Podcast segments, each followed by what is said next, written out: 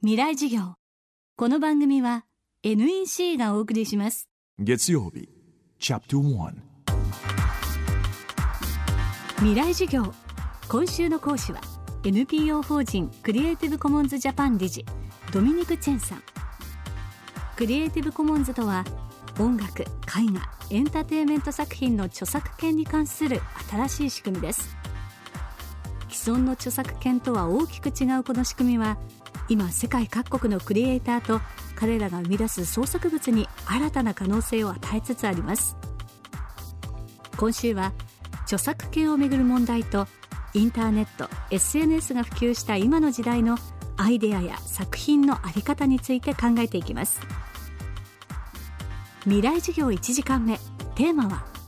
インターネットと著作権。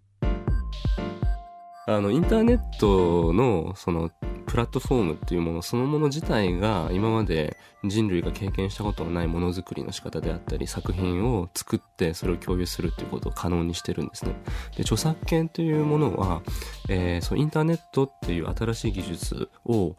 想定せずに作られているシステムだから今問題が起こっているっていうことなんです。それはもう20年前からずっと、えー、世界中で議論されて未だに解決されずにいると。この事例っていうのはまあたくさんあるんですけれどもインターネット上である作品について語ったりそれをこうみんなに見せようとしたり、えー、表示をしようとするとか、えー、人に送ろうとするとかそういう何気ない行為全てがもう潜在的に違法なんですね。あの自分の子供のあの誕生日、えー、パーティーのビデオに私的に使うビデオですよ。ね、ある有名な歌手の曲をつけて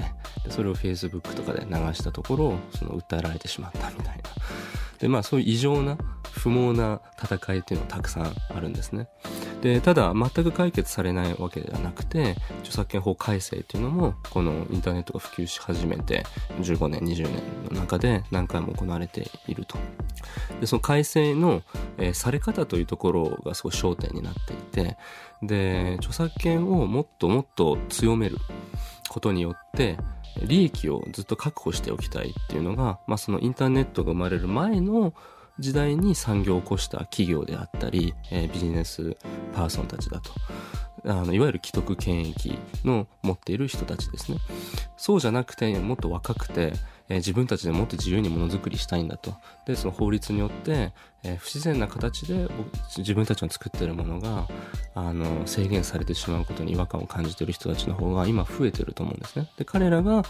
声を上げて、えー、もっと変えるべきだというふうに、いろいろなその運動が起こっている。日本では作者の死後50年間著作権は保護されることになっています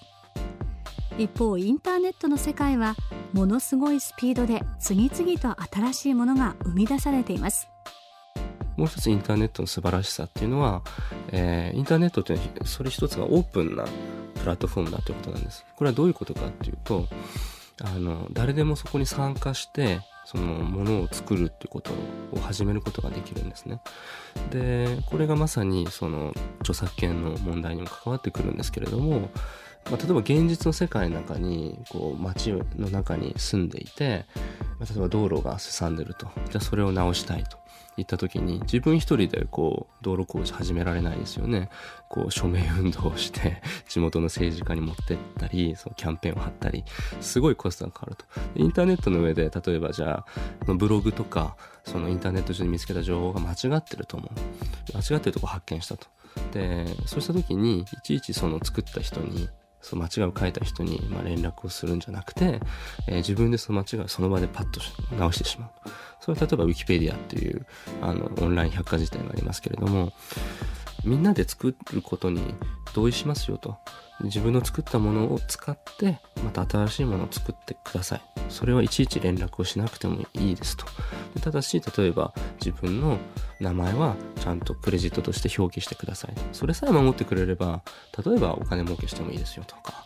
あの自分のブログにアップロードして他の人にダウンロードさせてもいいですよと。まあそういうことをしたい人っていうのは増えてきてるんですね。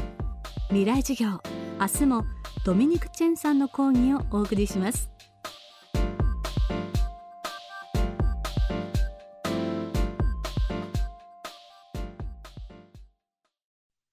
仕事のフットワークまで軽くする圧倒的な軽さを。たどり着いたのは手にした瞬間きっと驚く。約 875g の13.3型ウルトラブック。バーサプロウルトラライト。タイプ VG 劇的な軽さをあなたに。もっと自由な働き方へ。NEC 未来授業。この番組は NEC がお送りしました